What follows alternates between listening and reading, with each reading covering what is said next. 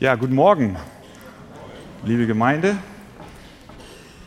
Wir machen heute Fortsetzung im Johannesevangelium. Und ich äh, lade euch ein, dass ihr mit mir aufsteht und äh, eure Bibeln zur Hand nehmt. Und wir lesen heute aus Johannes Kapitel 4. Johannes Kapitel 4 von Vers 1 bis Vers 15. Als nun der Herr erfuhr, dass die Pharisäer gehört hatten, dass Jesus mehr Jünger mache und taufe als Johannes, obwohl Jesus nicht selbst taufte, sondern seine Jünger, da verließ er Judäa und zog wieder nach Galiläa.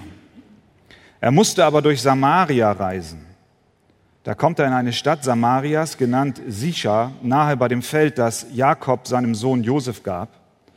Es war aber dort Jakobs Brunnen. Weil nun Jesus müde war von der Reise, setzte er sich so an den Brunnen. Es war um die sechste Stunde. Da kommt eine Frau aus Samaria, um Wasser zu schöpfen. Jesus spricht zu ihr, gib mir zu trinken. Denn seine Jünger waren in die Stadt gegangen, um Speise zu kaufen. Nun spricht die samaritische Frau zu ihm, wie erbittest du als ein Jude von mir etwas zu trinken, da ich doch eine samaritische Frau bin? Denn die Juden haben keinen Umgang mit den Samaritern. Jesus antwortete und sprach zu ihr, wenn du die Gabe Gottes erkennen würdest und wer der ist, der zu dir spricht, gib mir zu trinken, so würdest du ihn bitten und er gebe dir lebendiges Wasser. Die Frau spricht zu ihm, Herr, du hast ja keinen Eimer und der Brunnen ist tief. Woher hast du denn das lebendige Wasser? Bist du größer als unser Vater Jakob, der uns den Brunnen gegeben und selbst daraus getrunken hat, samt seinen Söhnen und seinem Vieh? Jesus antwortete und sprach zu ihr, jeden, der von diesem Wasser trinkt, wird wieder dürsten. Wer aber von dem Wasser trinkt, das ich ihm geben werde, den wird in Ewigkeit nicht dürsten sondern das Wasser, das ich ihm geben werde, wird in ihm zu einer Quelle von Wasser werden, das bis in das ewige Leben quillt. Amen. Ihr könnt gerne Platz nehmen.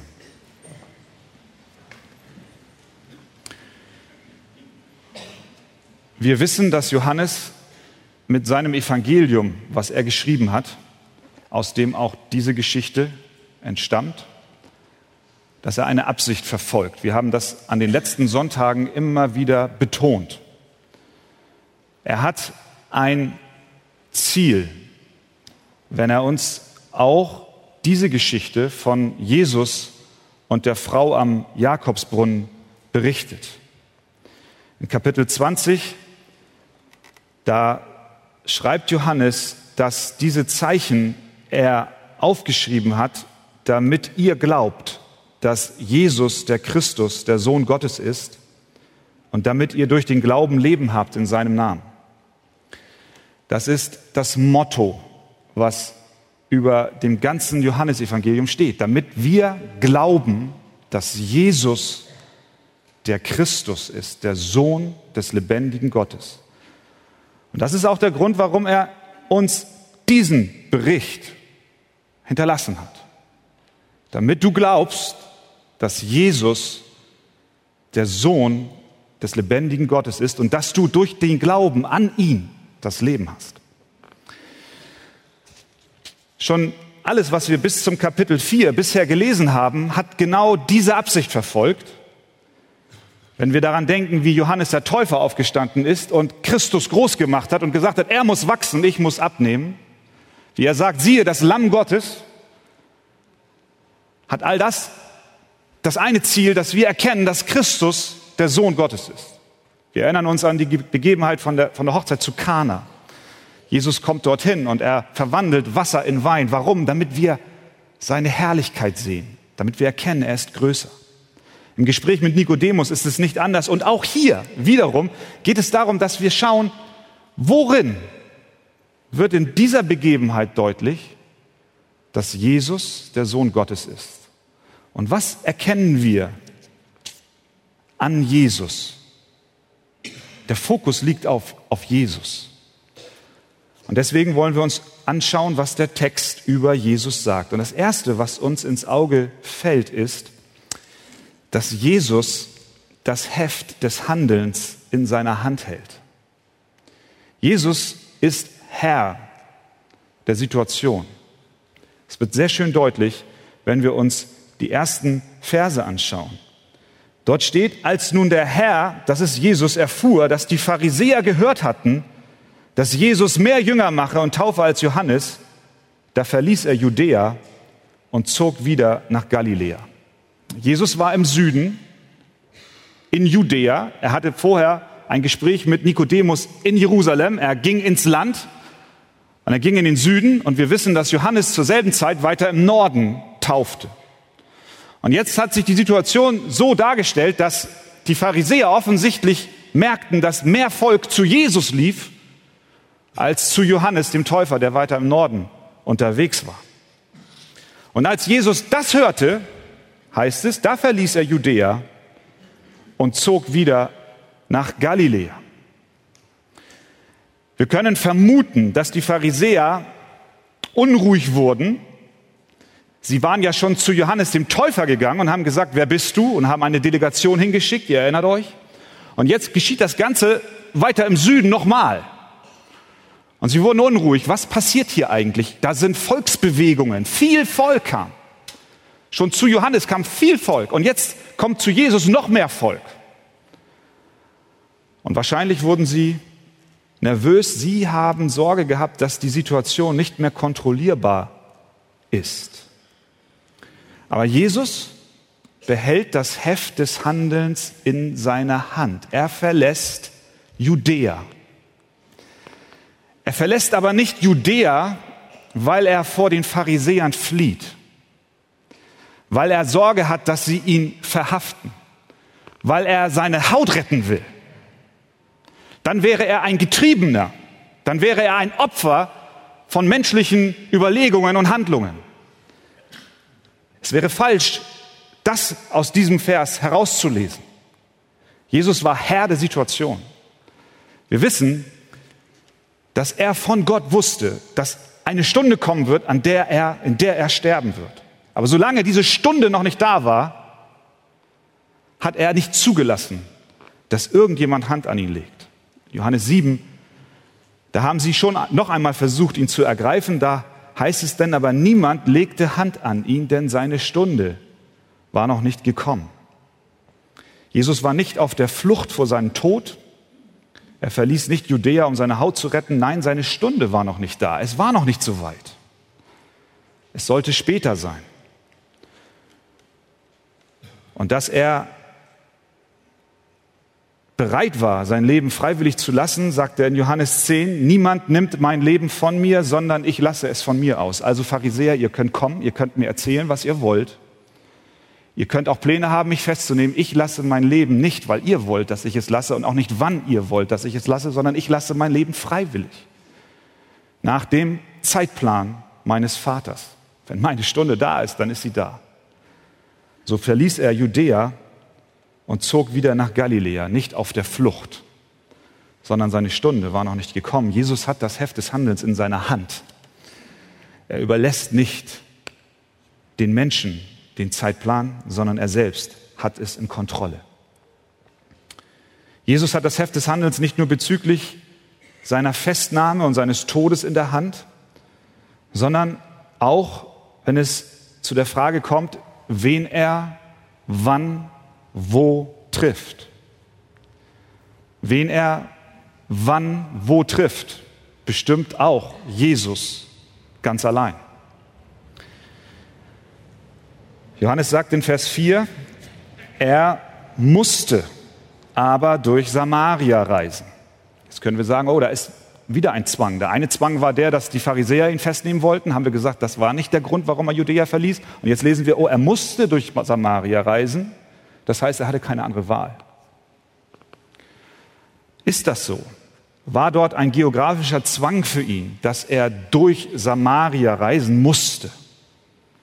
war sein Weg durch Samarien zu diesem Jakobsbrunnen Folge eines Zwangs, der auf ihm lag? Nein. Jesus hat das Heft des Handelns in seiner Hand. Es ist richtig, der kürzeste Weg zwischen Judäa im Süden und Galiläa im Norden war der Weg durch Samarien. Aber wir wissen aus vielen anderen Überlieferungen, dass die Juden, die sehr zerstritten waren mit den Samaritern, die sich sogar hassten, dass sie es vermieden, durch Samarien zu gehen, wenn sie vom Norden des Landes in den Süden wollten.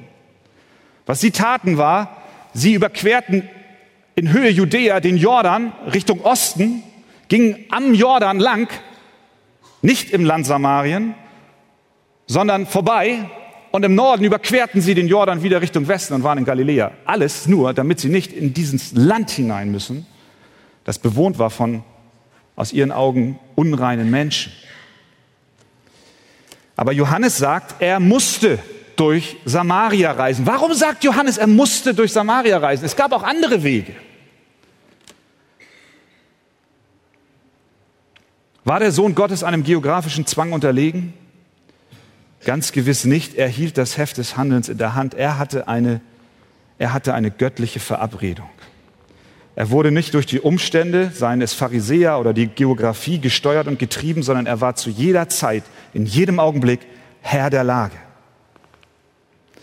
Er hatte eine Verabredung.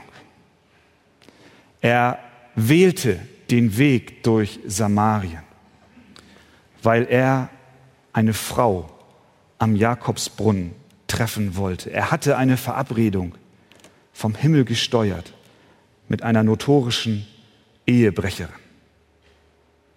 Kannst du dich an den Tag erinnern, als Jesus zu dir kam und sich an den Brunnen setzte, an dem du frisches Wasser versucht hast zu schöpfen? Jesus hatte damals die Situation komplett in seiner Hand. Er war der Herr der Lage. Er ging nicht den Umweg über ein Land, was vermeintlich reiner war, sondern er ging mitten hinein an den Ort, wo du warst. Und er wollte, er wollte dich treffen. Er wollte mit dir Gemeinschaft haben. Er wollte, dass du erkennst, dass er der Sohn Gottes ist, damit du durch den Glauben an ihn das ewige Leben hast. Das Erste, was wir sehen, Jesus hat das Heft des Handelns in der Hand. Er ist nicht gezwungen, sei es durch Pharisäer, noch sei es durch Geografie. Das Zweite, was wir sehen, ist, Jesus kam, um Sünder zu suchen und zu retten. Johannes erzählt uns, dass Jesus sich an den Brunnen setzte, weil er müde war.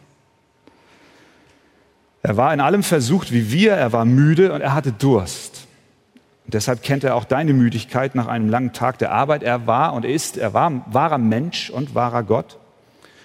Und nun kam eine Samariterin an den Brunnen, um Wasser zu schöpfen, und er sagt zu ihr, gib mir zu trinken.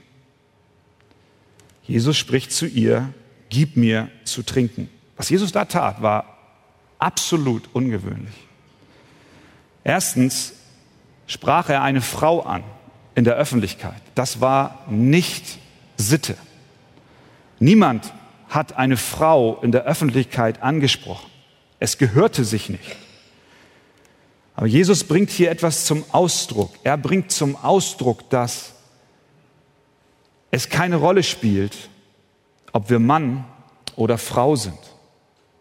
Er bringt auch zum Ausdruck, dass es keine Wertigkeit gibt. Es gibt wohl, sehr wohl verschiedene Rollen, die wir einnehmen. Aber es ist keine Wertigkeit da zwischen Mann und Frau, dass Mann höher bewertet wird als Frau. Sondern Jesus ist revolutionär. Er, er spricht die Frau an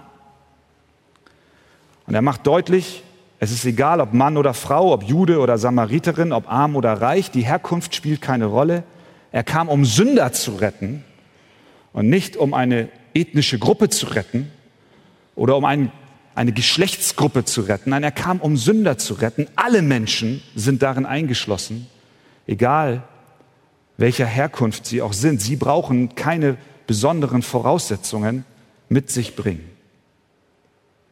Das ist das eine, was außergewöhnlich war. Das zweite war, sie war eine Samariterin und sie ist auch überrascht. Sie sagte, Jesus, wie, wie kann es sein, dass du als ein Jude von mir etwas zu trinken erbittest, da ich doch eine Samariterin bin? Und das bedeutete, sie ist in den Augen der Juden unrein, denn die Samariter hatten sich einige hundert Jahre zuvor vermischt. Es waren ursprünglich Juden, sie wurden von den Assyrern verschleppt, aber einige Juden blieben im Land zurück und die Assyrer siedelten Ausländer an.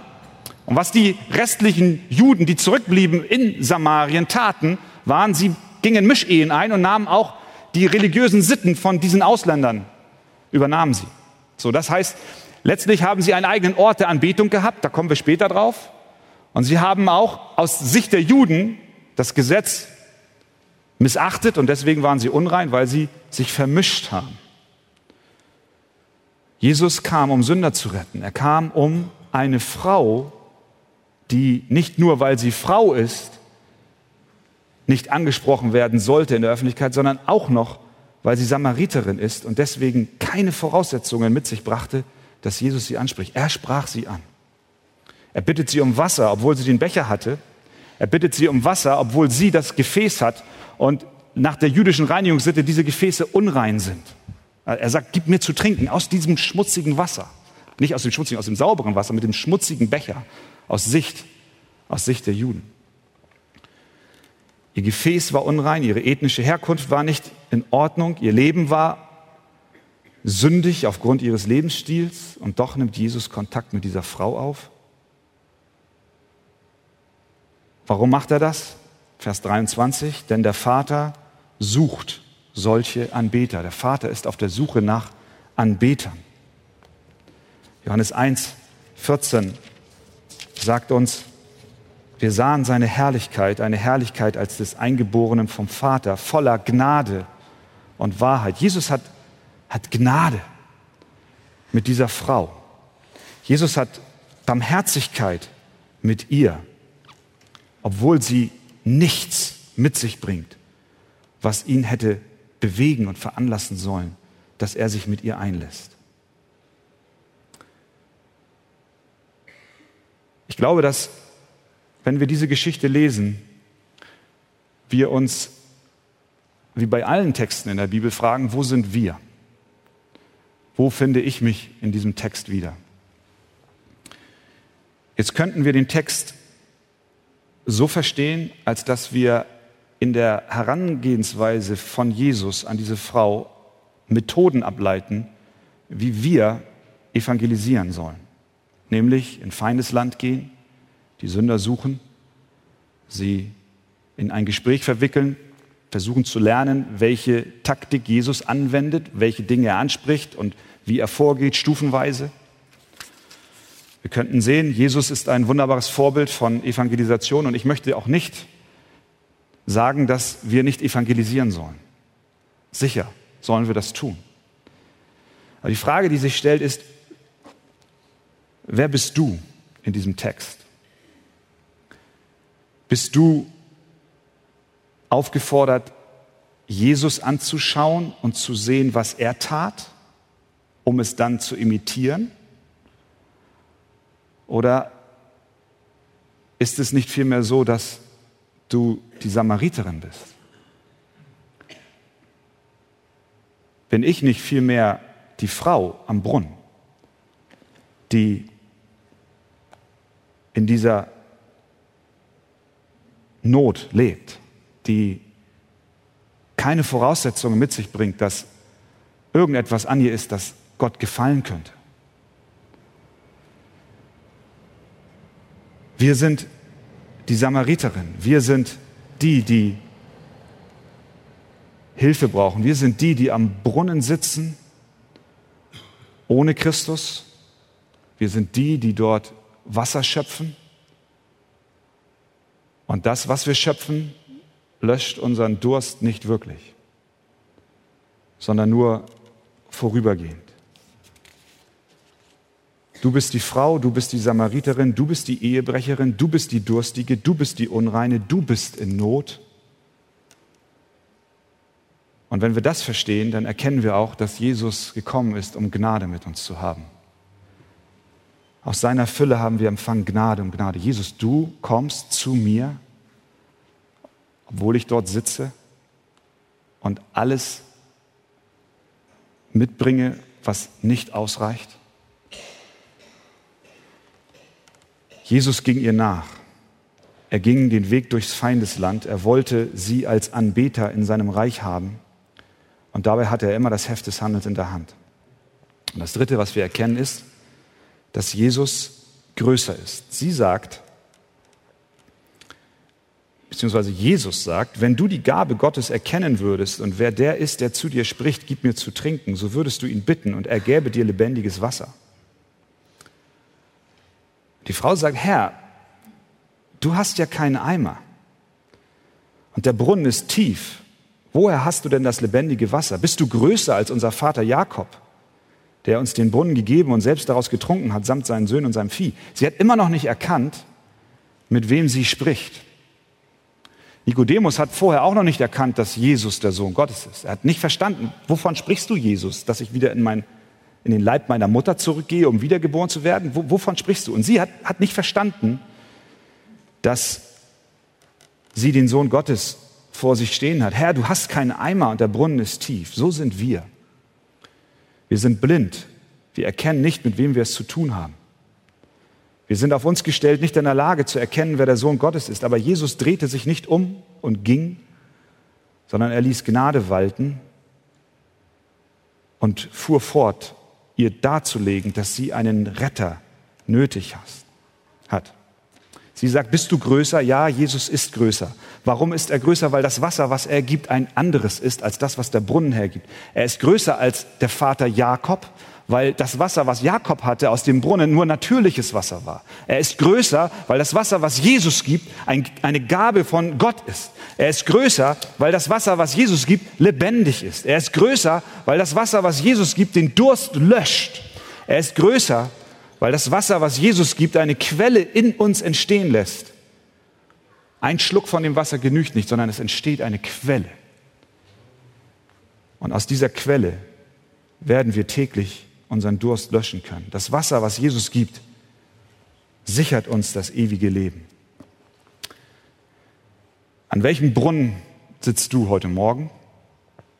Wo versuchst du deinen Durst zu löschen? Du weißt es selber am besten. Wir erkennen, dass Jesus das Heft des Handelns in seiner Hand hat, dass du hier bist und diese Predigt hörst, ist Ergebnis des souveränen Handelns Gottes in deinem Leben. Jesus kam, um Sünder zu suchen und zu retten, und er ist größer als Jakob. Sein Wasser ist besser, es ist anders, es stillt den Durst und es will auch und soll auch deinen Durst löschen. Amen. Amen. Ja, wir wollen den zweiten Teil des Textes uns ansehen. Und äh, hierbei geht es um das Thema wahrer Anbetung. Eben haben wir davon gesprochen, dass Jesus das Wasser gibt, was unseren Durst löscht. Und nun geht es um die wahre Anbetung. Stehen wir noch einmal auf und nehmen unsere Bibeln. Johannes Kapitel 4, Vers 15 bis 30. Die Frau spricht zu ihm, Herr, gib mir dieses Wasser, damit ich nicht dürste und nicht hierher kommen muss, um zu schöpfen. Jesus spricht zu ihr, geh hin, rufe deinen Mann und komm her. Die Frau antwortete und sprach, ich habe keinen Mann. Jesus spricht zu ihr, du hast recht gesagt, ich habe keinen Mann, denn fünf Männer hast du gehabt und der, den du jetzt hast, ist nicht dein Mann. Du hast die Wahrheit gesprochen. Die Frau spricht zu ihm, Herr, ich sehe, dass du ein Prophet bist. Unsere Väter haben auf diesem Berg angebetet und ihr sagt, in Jerusalem sei der Ort, wo man anbeten soll. Jesus spricht zu ihr, Frau, glaube mir, es kommt die Stunde, wo ihr weder auf diesem Berg noch in Jerusalem den Vater anbeten werdet. Ihr betet an, was ihr nicht kennt. Wir beten an, was wir kennen, denn das Heil kommt aus den Juden. Aber die Stunde kommt und ist schon da, wo die wahren Anbeter den Vater im Geist und in der Wahrheit anbeten werden, denn der Vater sucht solche Anbeter. Gott ist Geist und die ihn anbeten, müssen ihn im Geist und in der Wahrheit anbeten. Die Frau spricht zu ihm, ich weiß, dass der Messias kommt, welcher Christus genannt wird. Wenn dieser kommt, wird er uns alles verkündigen. Jesus spricht zu ihr, ich bin's, der mit dir redet. Unterdessen kamen seine Jünger und verwunderten sich, dass er mit einer Frau redete. Doch sagte keiner, was willst du oder was redest du mit ihr? Nun ließ die Frau ihren Wasserkrug stehen und lief in die Stadt und sprach zu den Leuten, kommt, seht einen Menschen, der mir alles gesagt hat, was ich getan habe, ob dieser nicht der Christus ist. Da gingen sie aus der Stadt hinaus und kamen zu ihm. Amen. Nehmt doch gerne Platz. Jesus verließ Judäa, um nach Galiläa im Norden zu reisen und er wählte den Weg durch Samarien, obwohl er hätte auch einen Umweg gehen können, was eigentlich die Juden zu der damaligen Zeit gemacht haben. Die Menschen in Samarien waren unrein in den Augen der Juden, aber Jesus wählte diesen Weg, weil er eine Verabredung hatte, eine göttliche Verabredung mit einer Frau am Brunnen. Er spricht sie an in der Öffentlichkeit, auch das war nicht gang und gäbe. Er bittet sie um Wasser, obwohl ihr Gefäß nach jüdischer Reinigungssitte unrein war. Er schickte seine Jünger weg zum Essen holen. Sie waren nicht dabei, sie gingen zum Essen holen. Wahrscheinlich hätte es auch gereicht, wenn zwei gegangen wären, aber er, alle waren weg. Jesus wollte mit der Frau alleine sein. Und er hat mit ihr gesprochen, in aller Ruhe. Und warum tat er das? Warum? Warum tat Jesus das alles?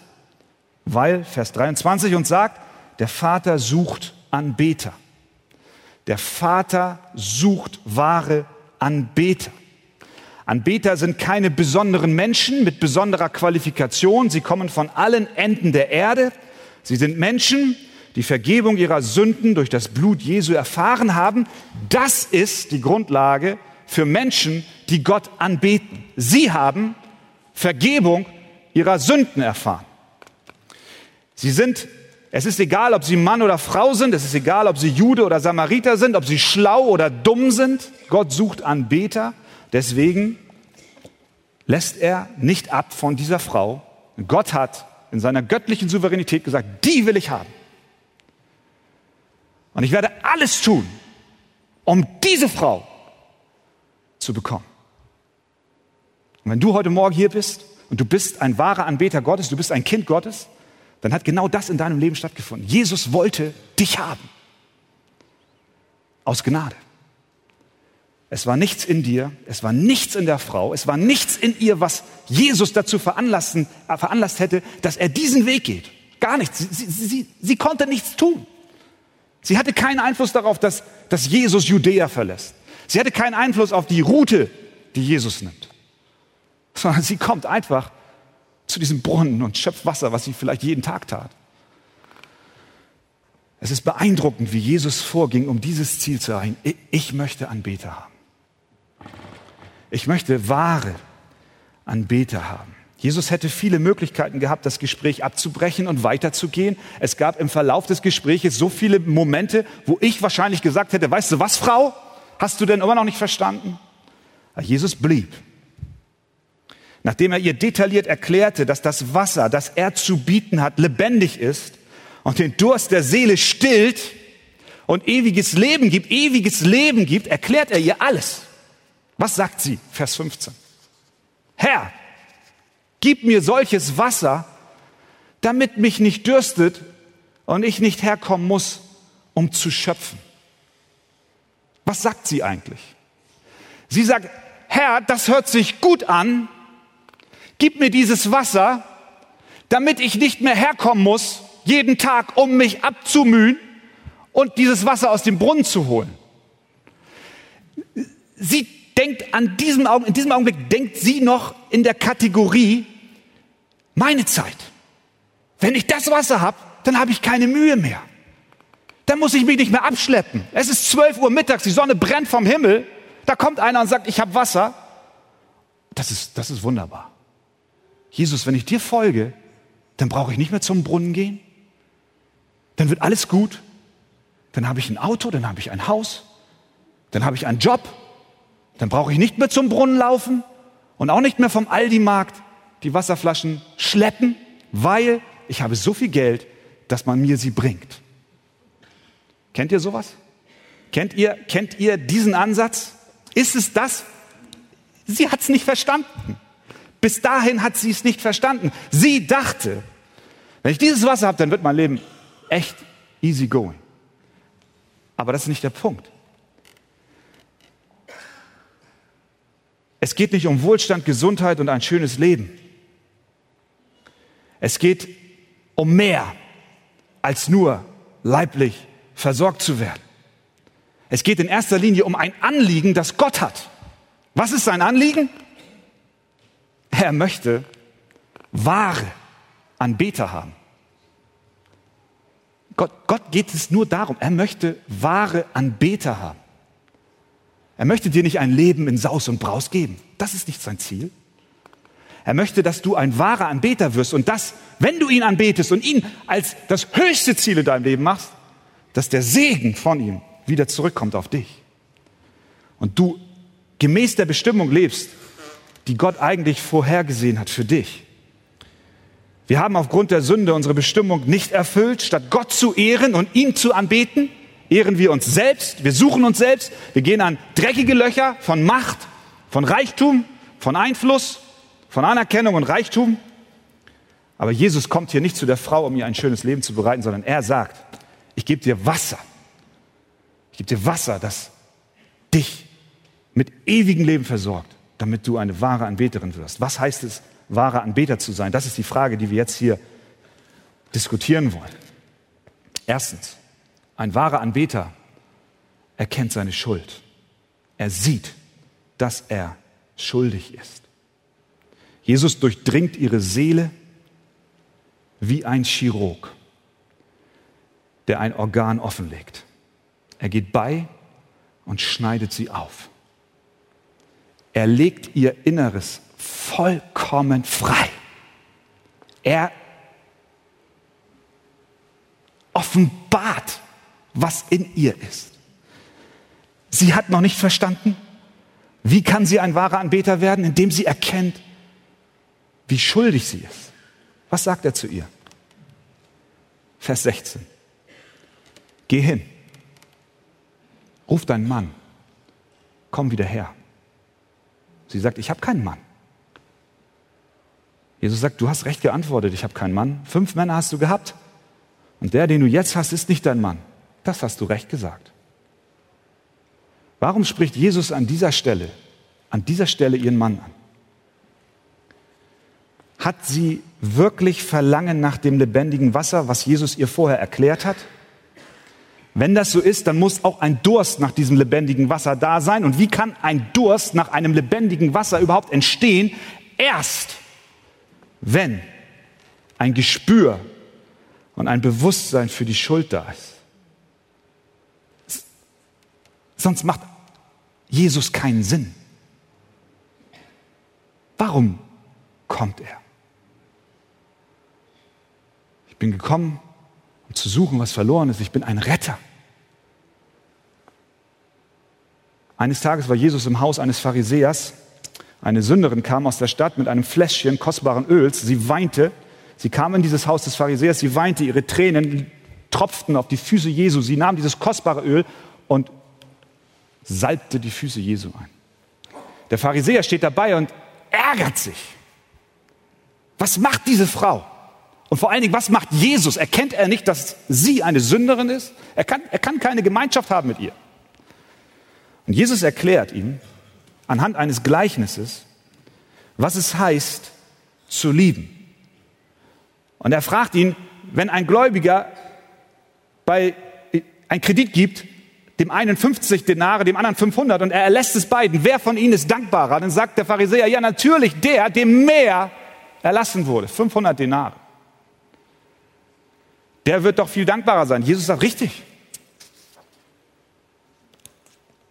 Und zu dieser Frau und über die Frau sagt er, ihre Sünden, die sehr viele sind, sind vergeben worden. Darum hat sich viel Liebe erwiesen. Wem aber wenig vergeben wird, der liebt wenig. Und ich füge hinzu, wer überhaupt nicht erkennt, dass er Schulden hat, die ihm erlassen wurden, der liebt gar nicht. Der liebt nicht. Der kann auch nicht anbeten. Gott sucht wahre Anbeter, die ihm vom Herzen dankbar sind.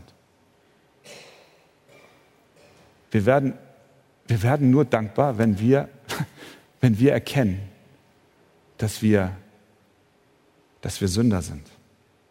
Und liebe, liebe Geschwister, das ist nicht etwas, was wir einmal erleben, zu Beginn unseres Glaubenslebens und dann nie wieder.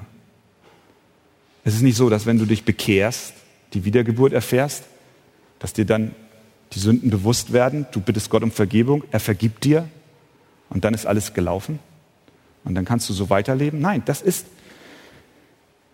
ich glaube, das ist ganz wichtig, dass wir das verstehen.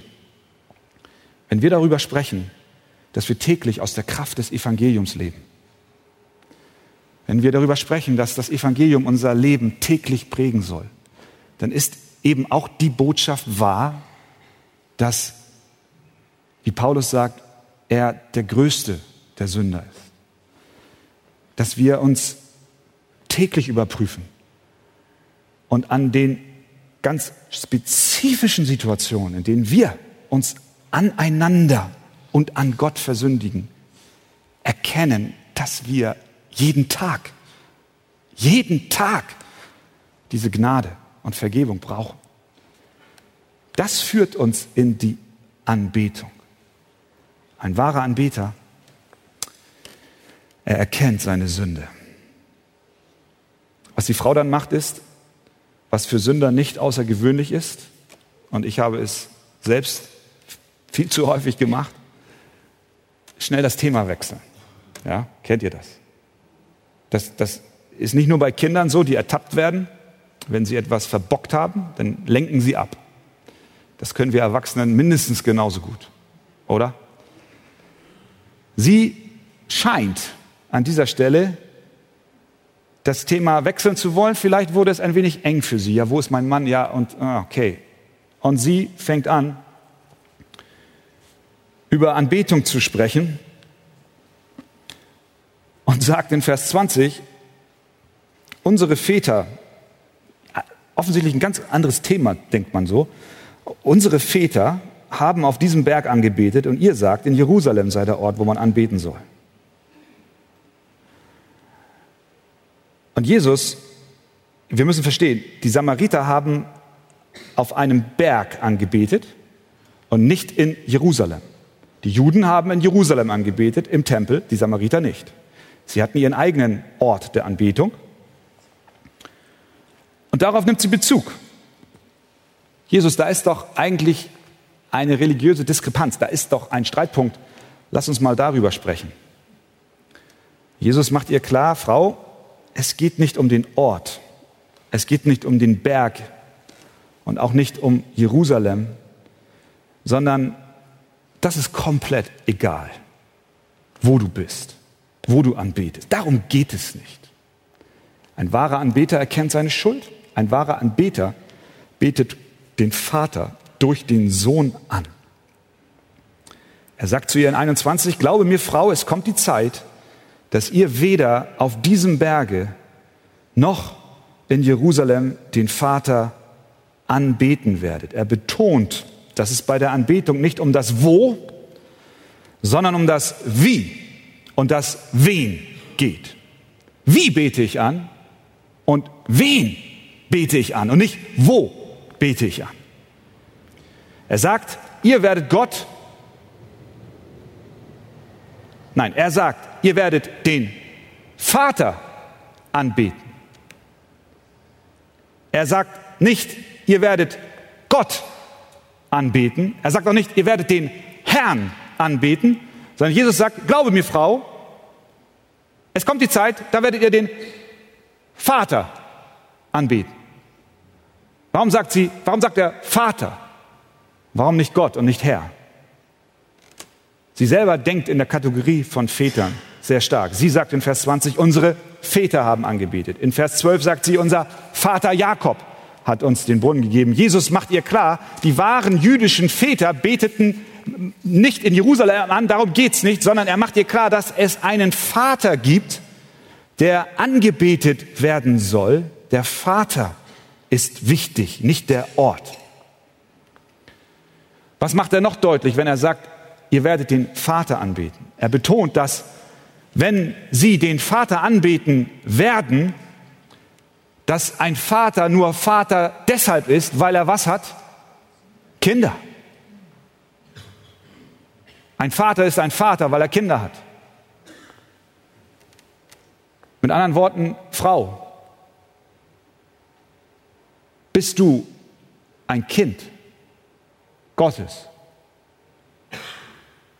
Er stellt die Frage in den Raum, wahre Anbeter beten den Vater an. Ein Vater hat Kinder, bin ich ein Kind? Bist du ein Kind? Bist du ein Kind Gottes? Johannes 1,12.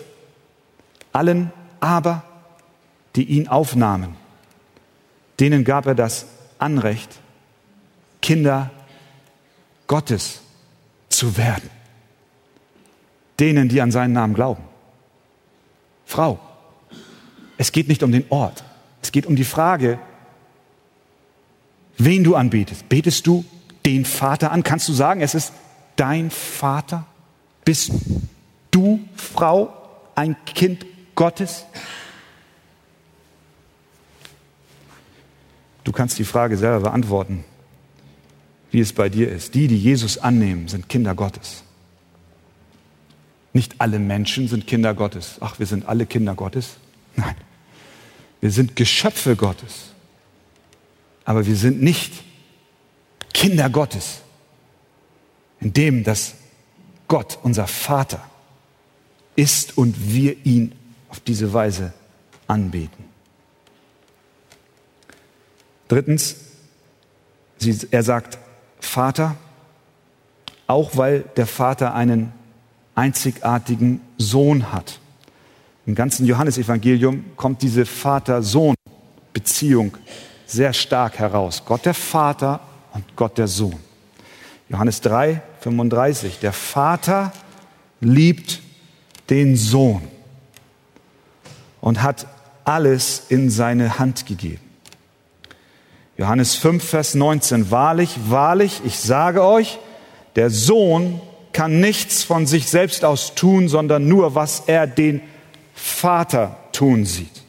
Denn was dieser tut, das tut gleicherweise auch der Sohn. Sehen wir diese Beschreibung vom Verhältnis Vater-Sohn? Gott Vater, Gott Sohn. Johannes 5, 23, ganz wichtig. Wer den Sohn nicht ehrt, der ehrt den Vater nicht, der ihn gesandt hat. Johannes 14, 13. Und alles, was ihr bitten werdet in meinem Namen, das will ich tun, damit der Vater verherrlicht wird in dem Sohn. Frau, am Jakobsbrunnen. Wenn du Gott anbetest, wie der Vater es wünscht, und du heute Morgen Gott anbetest, wie der Vater es wünscht, dann bist du dich deiner Schuld bewusst und der Vergebung und Gnade durch Christus. Und dann betest du den Vater an durch den Sohn. Das ist, was Jesus deutlich macht. Der Vater soll angebetet werden, dies geschieht durch den Sohn. Und die Frau am Jakobsbrunnen hat es hier jetzt mit dem Sohn zu tun. Der Sohn steht vor ihr. Er ist ins Feindesland gekommen. Er ist nach Samarien gekommen. Er hat die Herrlichkeit des Vaters verlassen. Er hat sich erniedrigt.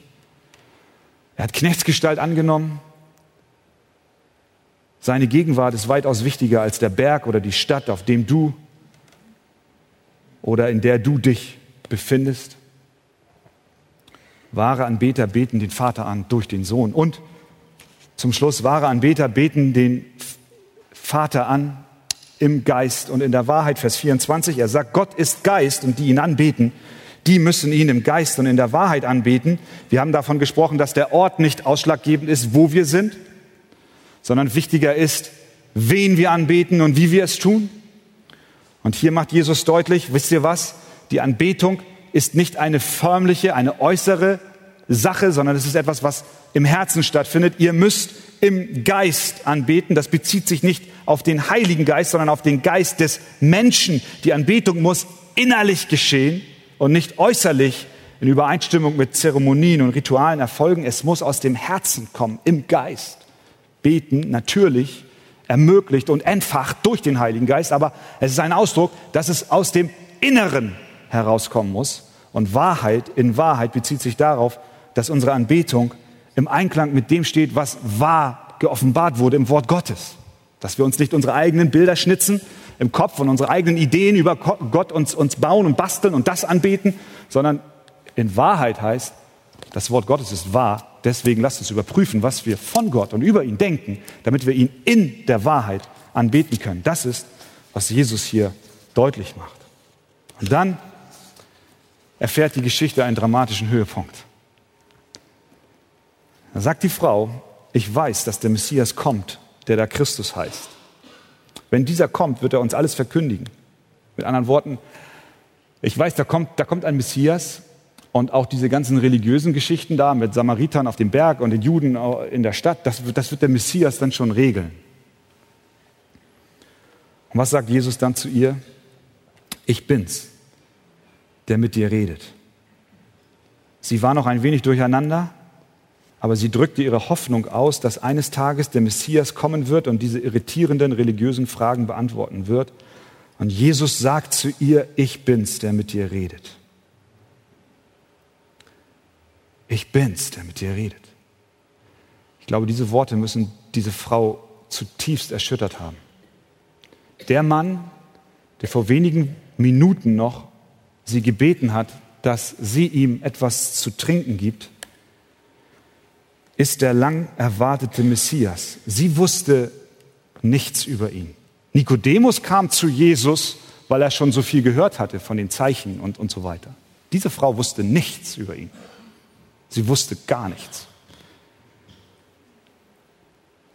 Alle Aktivität, alle Initiative ging von Jesus aus. Er ging ihr nach. Und sie zweifelte nicht an der Behauptung Jesu, dass er der Messias sei. Nicht, weil sie viel von ihm schon gehört hatte, nicht, weil sie ihm schon lange folgte. Nein, sie zweifelte nicht, weil Jesus sie kannte. Jesus kannte sie. Deswegen zweifelte sie nicht. Er wusste, wer sie war. Er kannte ihr Leben und er war es, der ihr nachging und nicht locker ließ, sondern zu dem machen wollte, zu dem sie von Beginn an geschaffen war, nämlich eine wahre Anbeterin Gottes zu sein. Und wir sahen seine Herrlichkeit als des Eingeborenen vom Vater, voller Gnade und Wahrheit. Bist du Gott dankbar, dass er dich gefunden hat?